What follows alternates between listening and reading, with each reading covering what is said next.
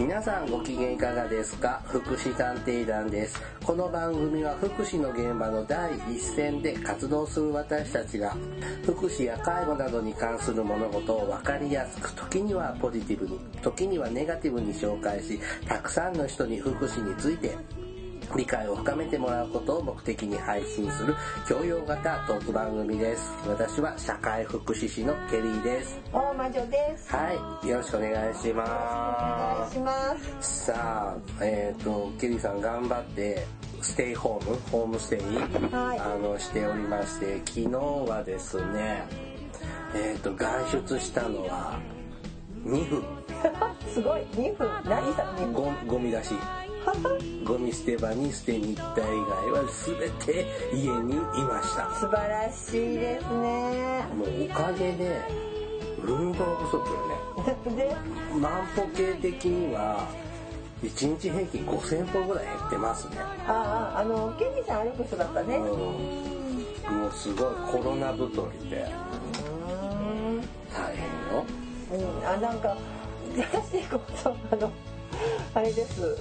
あの、あんまり変わらないうん。生活をしているっていうか、あの、買い物行くとかさ、うんあの、む無駄な買い、ね、外出はもうしてないけれども、まあね、必要な買い物、あの、その無駄なし買い物は行かないけど、あの、必要な買い物は行くし、もともとね、歩いて買い物行けるとこない。そうですね。大場さんとかはね。ほら、うち、あの、大邸宅住んでるから、うん魔女屋敷に。まあ、ちょっとね、何か出かけなきゃいけない用事があったら出かけるんですけど、やっぱ人混み避けて遠回りして、ちょっと出かける、歩いてくるとかはちょっとしてますね。でもさあの 笑っちゃったらいけないけどあのほら大阪でさパチンコ屋さんのさ、うん。公表したじゃない？あの今だ開けてるパチンコ屋さんを公表したらさ、そしたらさそこにさ他県からもあそこのパチンコ屋やってるんだって言ってわーって集まっちゃって300人ぐらい並んだとかあ、そう。っ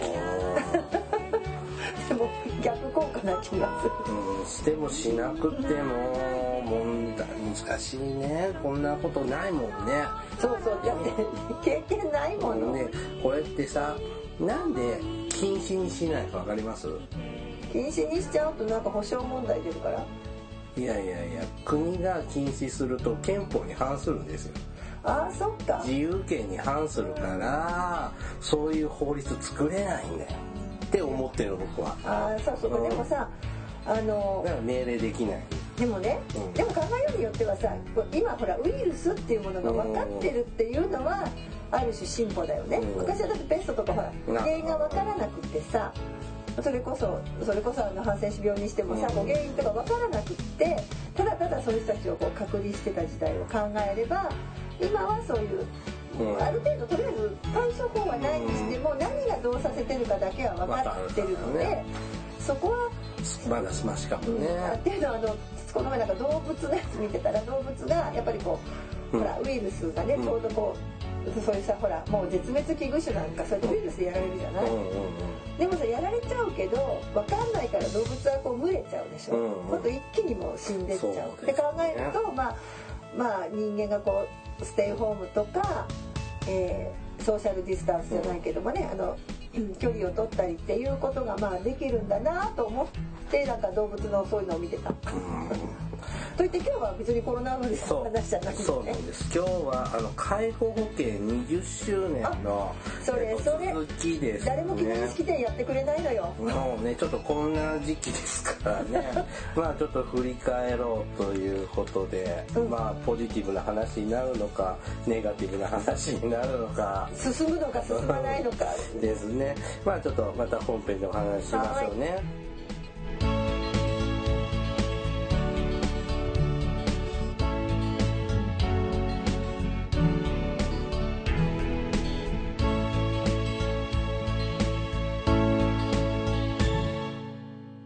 福祉探偵団福祉探偵団第221回ですね。はい。えっと、あ、次が222回だそうですね、3並びですね。えっと、介護保険制度が始まって20年を振り返るシリーズ第2回目ですね。前回は介護保険がスタートして、で、2005年の話もしたくなっけ？いやもうごめんなさい忘れま、したこのコロナパニックでちょっとバタバタとこうしておりますが、あの、まあ、2000, 2000年、平成12年の2000年に、えっ、と、介護保険が始まった。で、2005年には、えっ、と、施設の、えっ、と、居住費と食費っていうのが保険サービスの対象から外れて、まあ、いわゆるホテルコストっていうところですね。ここは実費負担になったよ病院みたいね。はいになったって話をしたような気がしますので、続いて、えーっと、ちょっと介護保険制度でと私が、なんかベッドの取り上げた話とあ、したね。そうそう、うんそれからあの昔コンセントがはまってなかったベッドが多かった話としたしたねし。たよ、うん、えじゃあ2006年。だからはい。はい。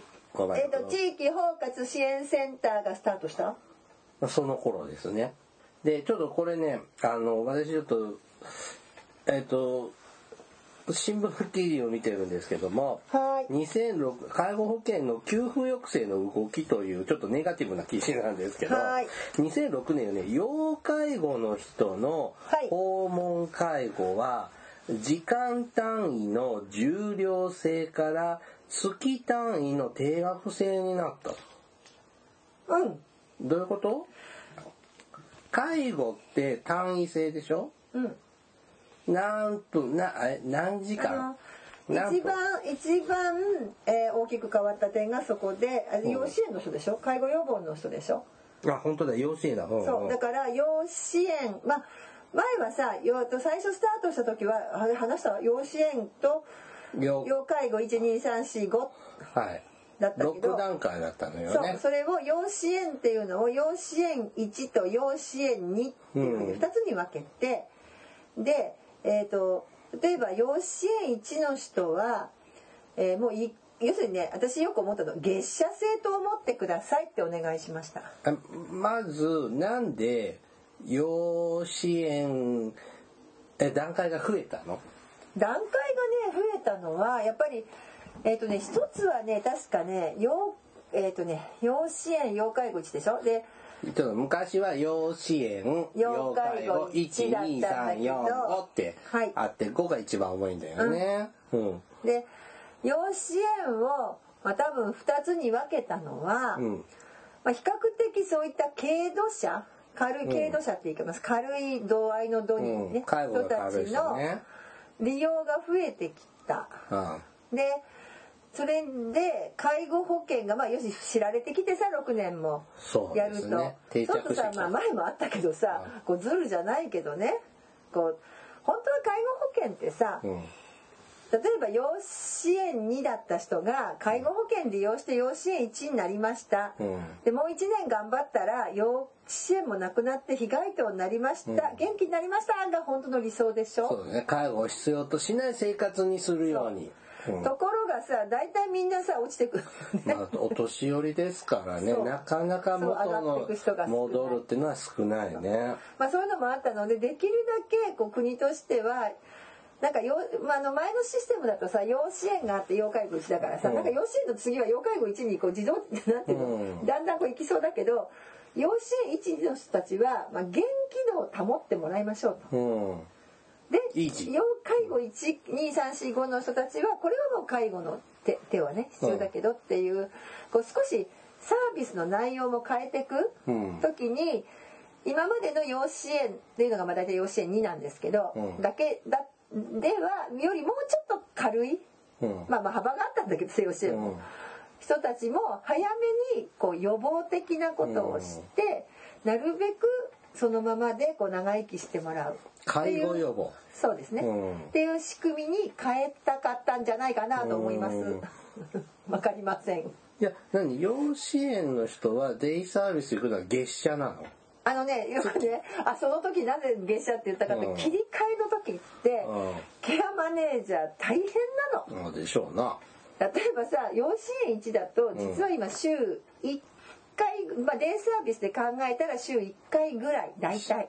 か行けないの。ぐらい、うん。あの。別に言っちゃいけないこともないけど、1あの要するに事業所がもらうお金も、うん。本人が払うお金も1ヶ月って決ま1ヶ月おいくらうん。で決まってるの。よよえもう一回よ介護1養子縁1とか養子養子縁。縁まあ養子縁1の人はだからうんそうそう。1ヶ月おいくらうん。ね。それを例えば毎日行ったって同じ金額しか払う。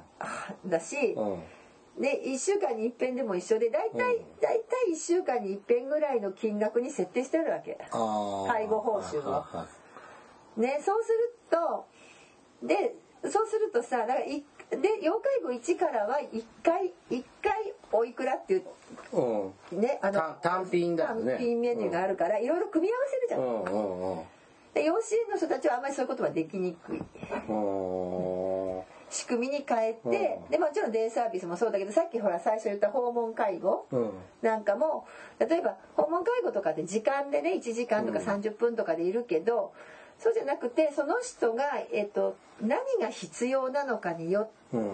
ヘルパーが、まあ、週1回行くのか、うん。週2回行くのかっていうふうにこう何でもかんでもヘルパーさんにやってもらってじゃあ例えば1時間だとさ、う45分ぐらいで終わってあと15分何します、うん。なんて言うとさやらなくてもいいことやっちゃったり、うんだから本人ができることまで手伝っちゃったりするので、うんそうじゃなくてもともかくあのねいやらなきゃいけないことを、まあ、週1回なり手助けを受ける。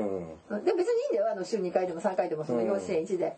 でも介護事業者の方はうん。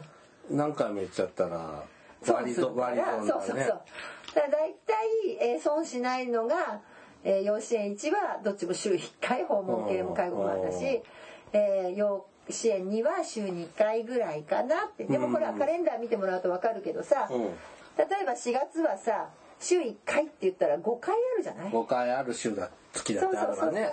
毎週月曜日っていう人でもそうそう第5週まである場合あるわね。まあそんなので私いつもそのね5回行っても4回行っても、なんかお月謝制みたいなね。うん。って言ってお月謝っていう言い方をしてうん。利用者さんに説明して歩いたのを覚えてる。うん。これで受け入れてもらえたの？でもね最初の頃はね、まあ、いきなり4月1日からピッて変えるんじゃなくて、うんあの今まで養子縁っていう人は、えー、と最大2年ぐらいやったかな、うん。こう更新の時に変わっていくもんで順序順番順番でいくんだけど、結構混乱しましたね。あ。でもさ週1に来てる人はそれなりの利用料だからうん。いいけど2週間に1回しか来てもらってないそう割高になるの？あと月1回でも。例えば週1今月は週1で水曜日だと5回あるんだけれどもうん4月うんはそれにいやコロナのこともあるからうん例えばねあのとかさ風邪ひいちゃって1日休みましたとかさうんね。で1回でも行ったら1ヶ月分かかる。うん。っていうのはある。あだけど逆にこうしっかりきちっと言ってもらうことともう一つ介護予防の支援のためにはやっぱりあのなんていうの体を動かしたりとか脳トレとかやっぱりこう活性化するよううんなまあサービスの提供をする。だからほヘルパーさんも何もかもやってあげるんじゃなくって一緒に行ううん家事とかね。そんな感じかな。うん。うんそれそういう仕組みに変わったのが2006年にそうですね。平成でいうと18年。18年。そう。うん。なんだね。非常に大きい改革だこれ？ですよ。あの私たちにとってみれば本当に説明も必要でそれからさもう一個面倒くさかったのが、うんうん。ほらその時にその養子縁1に本当これ面倒くさい、うん。養子縁1にはうん。今まで、ほらみんなさ養子縁の人もさ要介護5の 6, の人まで、うん。ケアマネージャーが担当してたでしょ？あよしあそうそうだ。あの居宅介護支援ね。うんところが養子縁12の人たちは、うん。直接ケアマネージャーが担当するんじゃないよって。そうだ。でしょ？変わった。じゃあどこが見るのって言ったら地域包括支援センター。まあほとんどのところはねうん。それもまああれじゃないんだけど地域包括支援センターの中のうん。そういった介護予防のプランニングをするところの人たちの担当者そういう人たちはケアマネージャーの資格が確かなくてもいいはず。そうなの？だよ。えそういうそういう人たちが予防プランの人って？確かそうだよ。確か今今ちょっとごめんなさい。今はあれだけど当時確かいらなかったはずだぞ。あそうなの？確か。確かあーそっていう人たちがだから保健師さんとかでもいいんじゃないの？ななんか資格はいると思うけどね。勉強はしなきゃいけないけど。例えばそういうような人たちでもって言ってででケアマネージャーがついてる人たちはそこから委託を受けるから、うん。あの時契約書を変えなきゃいけない。今でもそうだけど養子縁と要介護だと養子縁は地域包括支援センターと契約をするあのプランを立ててもらうのに、うん。要介護はそれぞれのケアマネ。で行ったり来たりする人いるじゃない。いる。要介護1養子縁2要介護うん。そのたんびに契約書書いてもらうという面倒くさと思った。あれさなんか地域包括支援センターってさやっぱ人で足りてないの？わからない。であのほらえっとでもね地域包括支援センターって、えーほらその前にさえっと在宅介護支援センターっていうのが地域包括支援センターの前身介護が保険よりも始まる前の話だけど、うんまあ前身みたいなのが在宅介護支援センタだけどあんまり広まらなかったのよね。あうん。の丁寧にこう広めたあの市町村もあるけど、まあ割と全国的にはあんまりそういうのがなかった。うん。で今度市があの介護保険が始まって、うん。で本当にこう民間が要は客の取り合いみたいに。そうですね。介護保険の初期はね、うん。そうでしたね。でそれでちょっとそこもそれもやっぱり少し行政の枠かけるのためもあったのかな、だから約大体中学校区に1個地域包括支援センターを置く大体中学校区って言われてます。あそう、はい、でそれと,、えー、とそこにあ中の学校区って狭くなだけどだからそのくらいのサイズで小地域でで、えー、とそこには必ず主任介護その時はな主任介護支援専門員が始まって、はい。主任介護支援専門員、えー、と保健師もしくは看護師、うん。から社会福祉士と。うん。で福祉士がって言ってなんかみんなで浮き足だったうん。人たちがたくさんいたという。うん。っていうようなこうあね一つはその予防介護予防のあの要するに住民さんが要介護にならないための取り組みをするうん。っていう部門ともう一つはそういったケアマネージャーをバックアップしたり認知症の問題とか、まあ、青年後見制度って言ったのね、うん、そうなんかねそういろんな地域の高齢者を取り巻く課題に取り組むようなそういうものを各中学校区が原則だと思います。本当はね。本当はね。えーでも自分の町もそうだし近隣の町見ても中学校区に1個じゃないよね。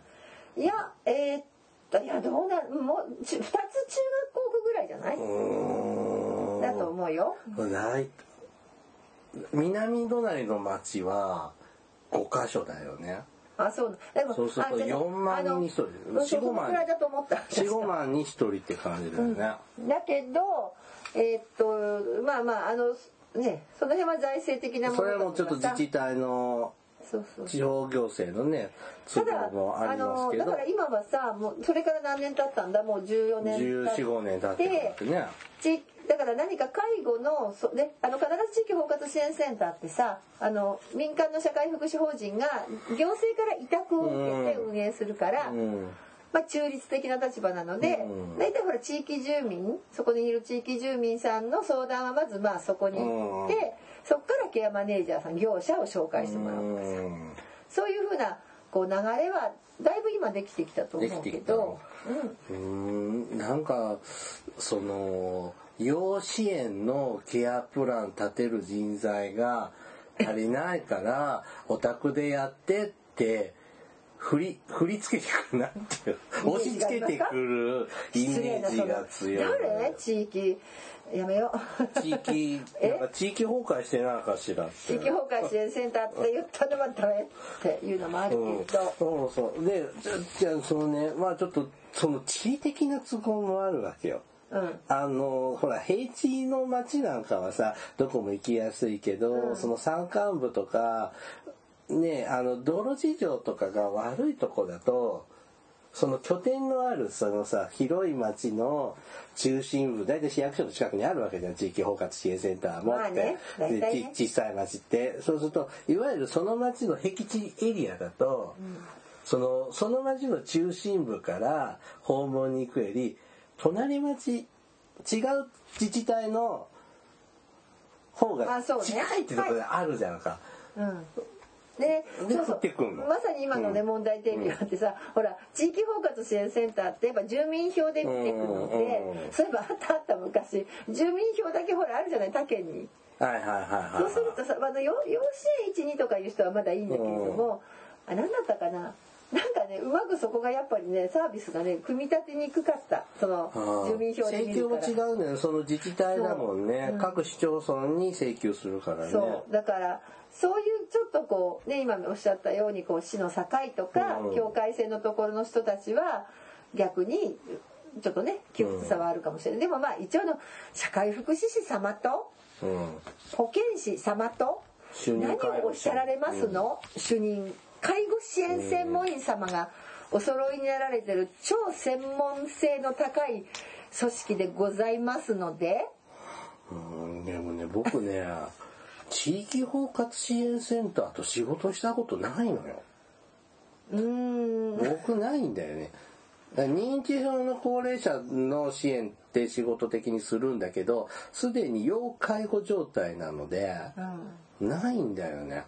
あまあね。だからどんな動きするのかいまいちピンってこない。でもねあのやっぱりこうまずまず住民の第一次的な窓口。うん。こう例えばだってさこうやって今私たちはこうやって喋ってるけど私つくづくそうそう例えばねあのこれ本当にうなんていうかなううちの近所で起こったんだけど、あのねってまあ隣の人はよしよよなんだかなんとからなんたらにみたいだと。うん？わかる？なあなんとかのだからさ普通の人にとって養子縁なのか要介護なのかってうん。まずそれが分かんないじゃん素人さんってそっか。そうするとどこそこのじいさんはあそこに行ってる。どこそこのばあさんはあそこに行ってる。うんどこそこのばあさんはなんだか2時までしか預かってもらえない。ね、でしかも週2回しか行けない。もっとうん。お金払うからもっと置いといてくれって言ったらそれはできないって断られたって言うんですよ。で聞いていくと、まあ、そのおばあさんは多分養子縁2だろうなと思ううの。んそうするとそらさっきも言った時間とかで区切らないから、ほら介護保険は何時間でいくらとかだけど、要介護は、うん。そうではないのでちょっと2時っていうのはつまり要介護の人たちを3時半ぐらいに送り出すとすると、2時ぐらいに一周回ってきたいわけよ、うん。軽い人たちを置いて、単なる事業所の都合なの。わかる、だけど一般の人は知らないから養子縁にはね2時までしか預かってもらえないんだってなっちゃう。で都市伝説ができるわけだ。そう。だからうんさすごくこうでそれをちゃんとこう伝えるっていう機能も包括支援センターは多分持ってるのでちゃんと包括支援センターなんか私はそう思う。もっとちゃんと PR して住民に正しい知識を身につけさせていやそうじゃないよと。農飯器でね夜まで夕方まで預かってほしかったら。ね、同じ料金で預かってるとこもあるからとかね他のところを探すとかさ。いやー理解すやってるそういうこと。だからね。うんっていう。やっても理解してもらえなそうだよね。あと街づくりをするとかさだってうん包括包むって活え崩壊でしょ？え私なんか「あ崩壊?」とかさなんかろろくなこと言ってなかったね。うーん。次ねちょっと大きなのがあったあみたい。まだまだあった。まだまだまだうん。で今2006年の話だからね。語った語った2012年ですね。はい。生活援助で1回あたりの提供時間を15分減らして45分を基本とし介護報酬を引き下げにああなりました。なるほど。あわかる。これはどういうことですか？え。生活援助ってヘルパーさんがおじいちゃんおばあちゃん家に行くことよね、減らされた減らされたんじゃない。のうん。だから生活援助って難しくってさ必要なんだけどなんだろう必要じゃないようなところがもう難しいじゃない？わかる？私なんて散らかってても平気だけどさ、うん。例えば床ピッカピカじゃなきゃいけない人もいればさねだからすごく難しいとこですよね。だからヘルパーさん家に来てくれるじゃない。で、うんちょっと僕の場合障害の人がちょっとヘルパーと関わってるんだけど、いや1時間もかかんないっしょ。そうってでね30分でいいじゃんってっってやればさうん。例えば例えばご飯を作るとか一人分なんなんてさうん。そんなまあちょっと煮煮込んだりはあってもうん。ちゃちゃっとやればさ20分30分でできちゃうわけだし。うん、で別に大体ご飯作るとかっていうのはもうお弁当を取ってみたいな話になってくるし、うん、で逆に言うと時間余ると無理になんかしないといけないわけね。でねやっぱそれが過剰なサービスになったり本人の自立をこう阻害する。例えばあのゴミ捨てをさそれこそ、うん。ほら今日2分間のねん。外出、これを取ってしまったら、ん。もうしなくなっちゃうでしょ、ゴミ捨てを。うん。だからやっぱりそういうだけどほらついついやっちゃうじゃない、うん。あの ヘルパーさんとかね、まあ、そういうのもあって多分み時間どうしても生活援助は過剰サービスって思われちゃう。でもね、うん。生活援助がないとね暮らしていけない人たくさんいるんだよいるよね。うん。大変なんだけどね。うん。本当はね本当はすごいね専門性が高いんだけどね生活援助って。うん。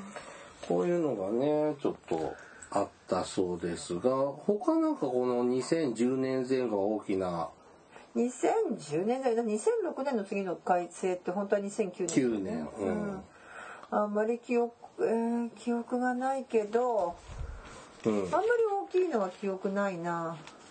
たださっきも言ったけどそのやっと養子縁っていうのが定着してきたぐらいじゃない？あの養子縁12がね。はい。うん、でやっとこう包括支援センターっていうのも機能し始めたぐらいだからあんまり大きい改革してないんじゃない？はい。じゃあ次はね、2015年。はい養子縁の人への訪問介護とデイサービスが給付対象から外される。は？養子縁の人の訪問介護とデイサービスが介護保険から外されたでしょ。総合支援事業総が始まってうちの番組でも取り上げたやつよね。前ねはいずっと昔、でももう5年前なんだ。そうそうそうで実はなんで私あまりこれ語らないかっていうとそれでもうケアマネージャー辞めました、うん。なのでしわかりません 喋れない。5年前なんだね。うんえーちょっと待ってね。福祉探偵団5年前、2015年。総合事業って言ってあの地域の中でヘルパーさんとかそれからデイサービスみたいなことをしているのでそちらに行きましょう、うん。でもそれ養子縁の人全部じゃないはずよ。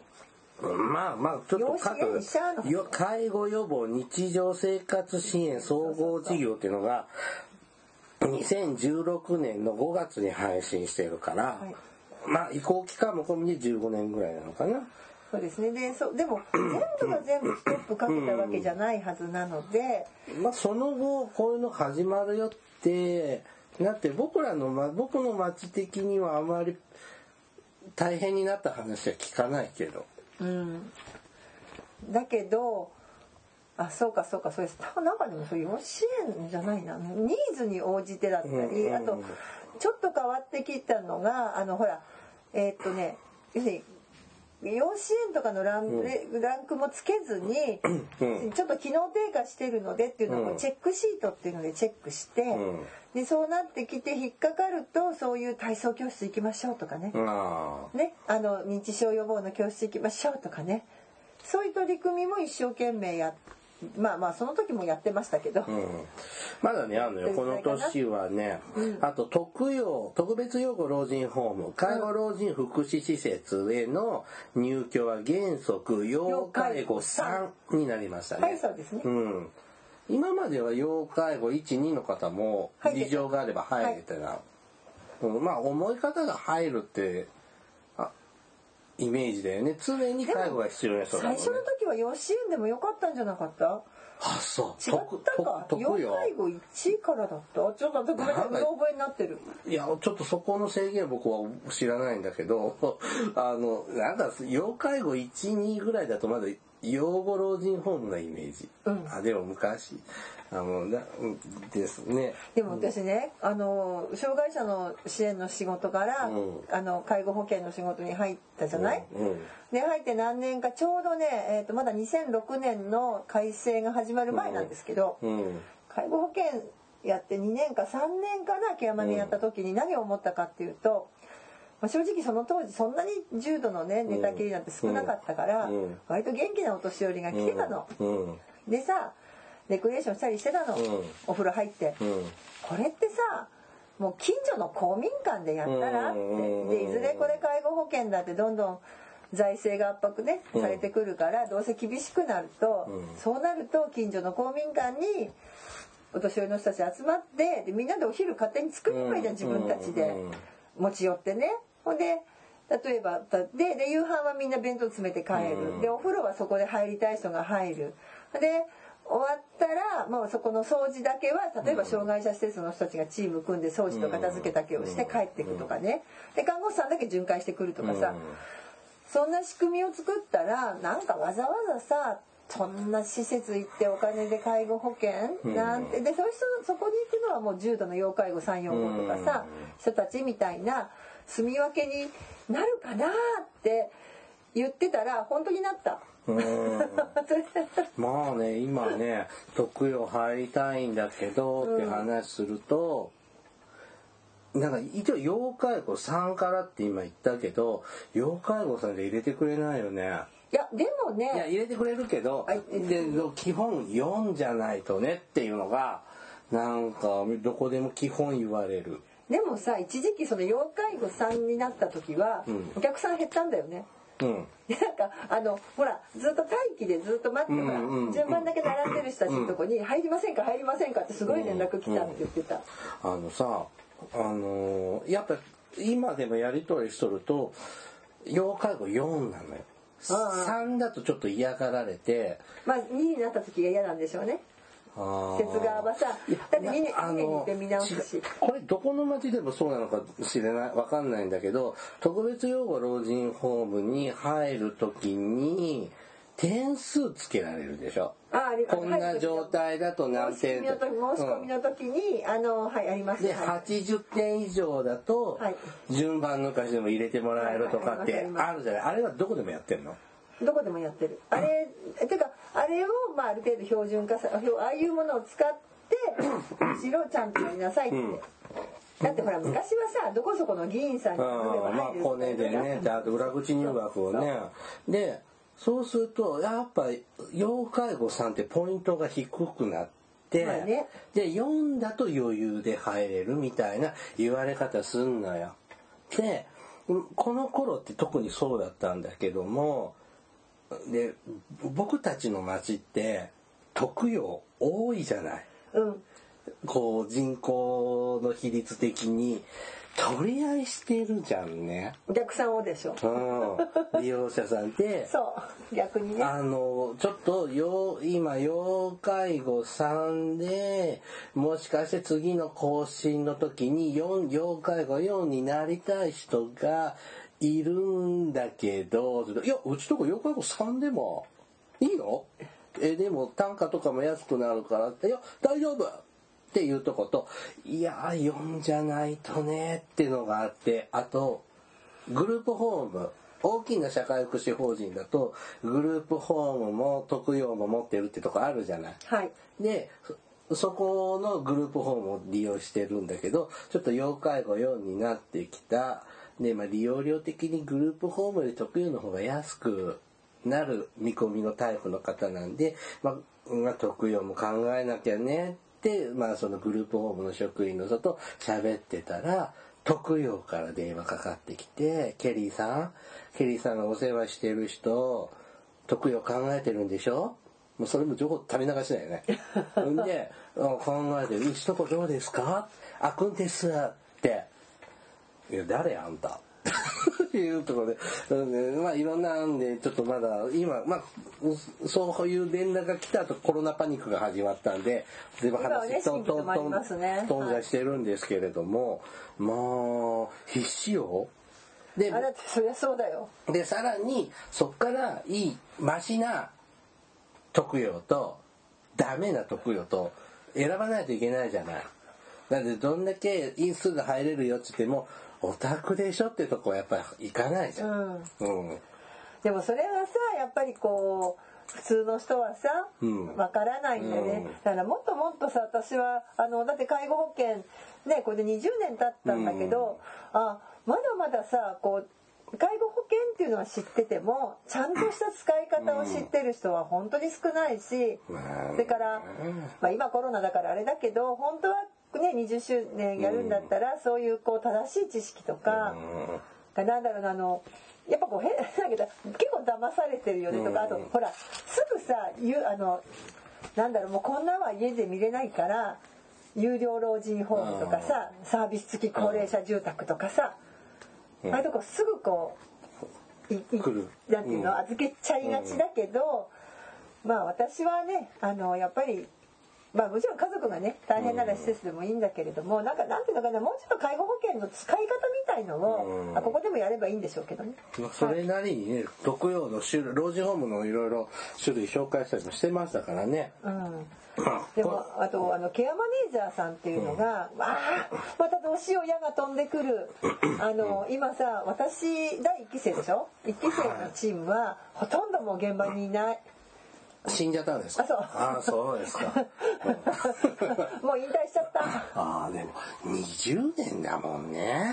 うんあ私15年でも長くやった方なぐらいだかあ。うん、らさ、うん、うん。そうね。うんそうするとさこうやっぱりああの私は相談職だと思ってやってたけれども、うん最近ねちょっとこうケアマネさんに会う機会があって、うんでこうやっていくとさサービスから入っちゃうの。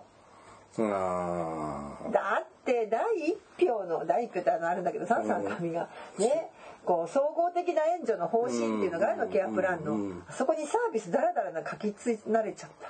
へえ、違うよね。ごめんなさいあの私家族だけど差し替えを要求して書き直しをさせました。そういうとこ書くとこじゃないよね。うん。だけどそれは知らないでしょ普通の人はそんなこと。そんなこと知らまあまあ一般の方はね、でもその書き方だって研修でやるじゃん。そう。だからちゃんとねその人のニーズって言われてね困りごとを捉えてでも先輩のケアプランを見て真似して書くんだろうから。う。んだからその先輩を呼んであのうん。こう正座してお仕置きをしようかと思ったんだけどそういうあそう私家族だったわ。なるほどね。さあ最後、えーっと2015年にね、えーっと一定所得一定以上の所得のある人の利用料が2割になりまそうなの。うん。負担限度額じゃない間違えあたーそれ違う。それ違う。何だったっけ？負担限度額じゃない。え負担限度額じゃないねそれは。負担限度額じゃあのないい今夏頃になると市役所からあなたの介護保険料は何割ですよっていうあの保険証みたいなのが来るんだよね。負担割合うん。介護保険負担割合証かなんかそんなやつ、で実際値上がるよっていう人も知ってるんだけどやっぱりねあのたくさん収入ある人ちょっと上がってもあこれぐらいって感じだった。えーでもさ1割って例えば、えっと1日行ってはまあ本当は8,000円だけどうん。1割800円でしょ、うん。これがさ2割で1,600円になるでしょ、うん。3割と8三2400円でしょ？1回行って、で1ヶ月さ週2回とか行ってる人にとっては大きいよね。うーん。僕ちょっとね。と特養にいる人なんだけど結局上がるのはあんまり気にならなかったな。その分たくさんもらってる人だから年金を。私も実は多分今回の確定申告の結果で上がるであろう人を見てますが何倍になる？3, 倍？え3割まであったかな？あのね15年の時点は2割なんですが、はい。えっと18年からは、えっと3割負担っていうのも発生してるけど、どうなるかなと思ってます。分かんないのでねだって、ね、年金とかまあでもね気持ちは良くないね。うんいででもねでもねそのね利用料で2割払ってもね後で高額介護サービス費で返ってくるじゃない。だから結局べらぼうに自己負担上がった感じはあ僕の中ではないよね、はいはい。あそうかそうか。うん。でも高額介護サービスやほら皆さんもさ聞いてる人も分かんないかもしれないけどあの病院でも1ヶ月の入院費とか医療費が一般所得だと8万ぐらい、うんかかると後でキャッシュバックされる仕組みあるじゃないですか、あれのね介護バージョンもあるんですよ、で1万5000 2万4600円3万7200円だでしたっけ？はい。でさらに最近4段目ができたんだよね。4万2000あ違う。3万7200円が今4万2000円ぐらいに上がったで今度も上の段階がさらにできるらしいね。う。んうん。っていうのなんですけども、まあだから、むちゃくちゃ、介護保険料、サービス費はむちゃくちゃなんか上がってるイメージはない。でもそれでも、ず介護保険財政助かるのかなって思うんですけどね。まあ、でも私ね15年やってきて思ったのはさ、その例えば最初の頃にあこれ将来こうなるなとか思うじゃない、うん。こうなんか見ててさ現場に行ってさなんか将来こんな風なに変わるぞなんていうのは、まああ自慢げに言っちゃうとさ大体当たった。ああ、そうですか。だからあーいやなんとなくこうそうなっていくだろうな。ってで次に来るのはあれだね。ケアマネージャーはもう AI 化でね。うん。あのなっていくだろうね。もうもうねん。ケアマネさん人間じゃなくてね原素原案のプランはねあのもうピッピッてやるとピヨーって出てくるね。そんななるのかなと思って。ますはい、えーっと、まあ、こんなもんですね、20年。ちょっと振り返って。ちょっとかわいそうだよね介護保険も。うちょっとこうなんかあのほらほら、えっとドイツがさ、うん。N あじゃあ間違えた。イギリスがだった、うん。イギリスが、えっとナショナルヘルスシステム？NHS あ。あ NHK 電話しなきゃって今思い出したけど NHS。とかって言ってさすごくそれを誇らしげに言ったじゃない今回の時でも。あの日本、えっと、イギリスはコロナね。あの、うん、やっぱ保険制度のだからあだから国民、ね、あの国民健康保険制度がすごく充実してるからって言ってなんか首相も言ってたじゃない？それくらいさで日本の介護保険はドイツをね見習ってやったんだけどうんそうも、日本もさこう介護保険があったからどうにか今保ててるわけだから。そうだね。うん、あの無駄でもないしあの間違ってもいないしこの時の完了っていうのは私はすごく緻密な組み立てをしたなと思います今の悪いけど今のだとちょっとここまでの改なんていうの？新しいこと始めるはい。ねあーあー、ちょっとできないですね。難しそうな気がしないコロナコロナ見てるとさそうそうそうですね。はい、じゃあ本編終わりましょう。This is 福祉探偵団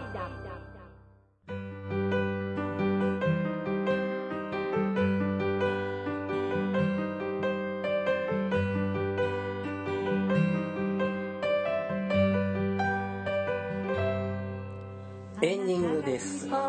えっとね、えっと、ちょっと今の介護のね、状態をね、ちょっとデータ的なものを紹介だけしますね。えっと、ちょっとこれ2018年度のデータなんですけれど、えっと、今、養子縁、要介護、12345とかってはい出てる人は何人ぐらいいるでしょうか、えー、養子縁妖怪も今人口が今1億2000万2000万ぐらいですよ。で高齢化率がさ28ですね。28うんまあ3まあ65歳以上でしょ、と4000万人のえ？計算する？でそれの、えー、どうだろう？えー、と全部ひっくるめて。うん。2000万ぐらい？2000万人？違った？国民の6分の1が要介護要あそ支援ですれそんなことないかえっ、と今ですねえっ、と大体ね660万人ぐらい。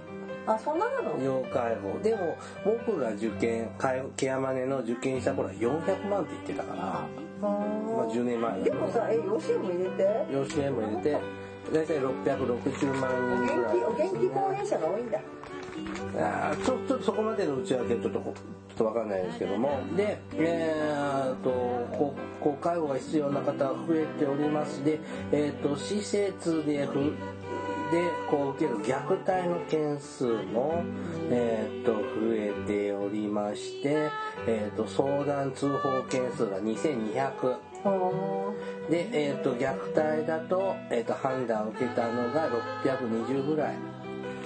あるそうですねでえっ、と特別養護老人ホーム介護老人福祉施設ねえっ、と今さっきも言いましたが要介護3以上しか入れないんですが、えー、と現在でも30万人ほど待機者がいるという状態だそうですよ。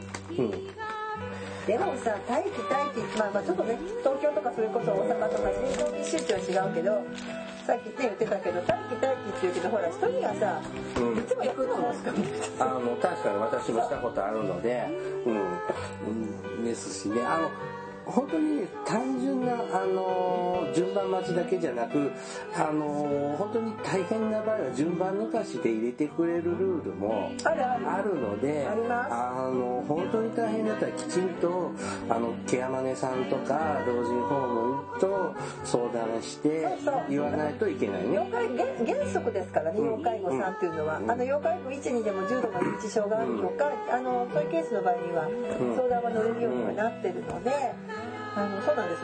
ななんだろうな、うん社まあ、介護のねさっきあのそこちらっと見たけど介護の社会化を目指して始まった介護保険だけど結局は家族介護がないとできない状況なんだけどでも上手に使うとうん。あのそこそこ使えるかなと使っている私は思います。はい。ほ僕のねなんかそういう気はするのよ。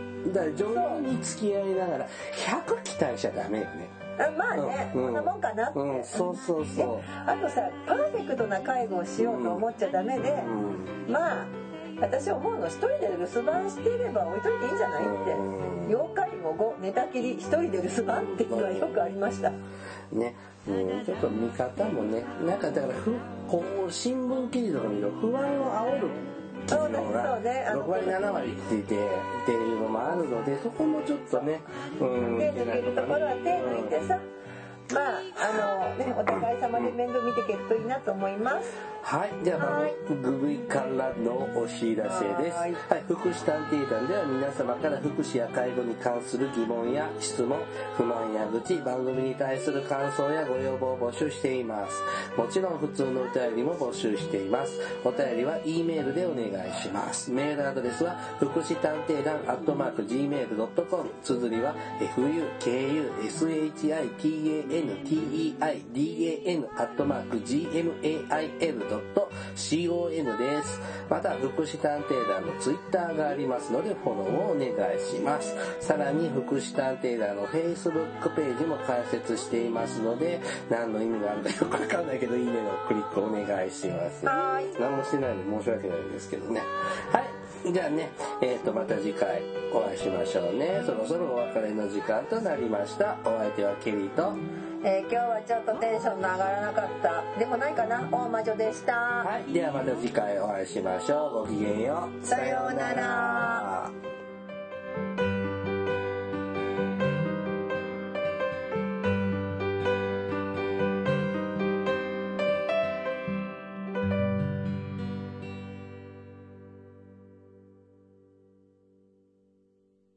福祉探偵団。皆さんご機嫌いかがですか？福祉探偵団です。この番組は福祉の現場の第一線で活動する私たちが福祉や介護などに関する物事を分かりやすく時にはポジティブに時にはネガティブに紹介したくさんの人に福祉について理解を深めてもらうことを目的に配信する教養型トーク番組ですぜひお聴きください。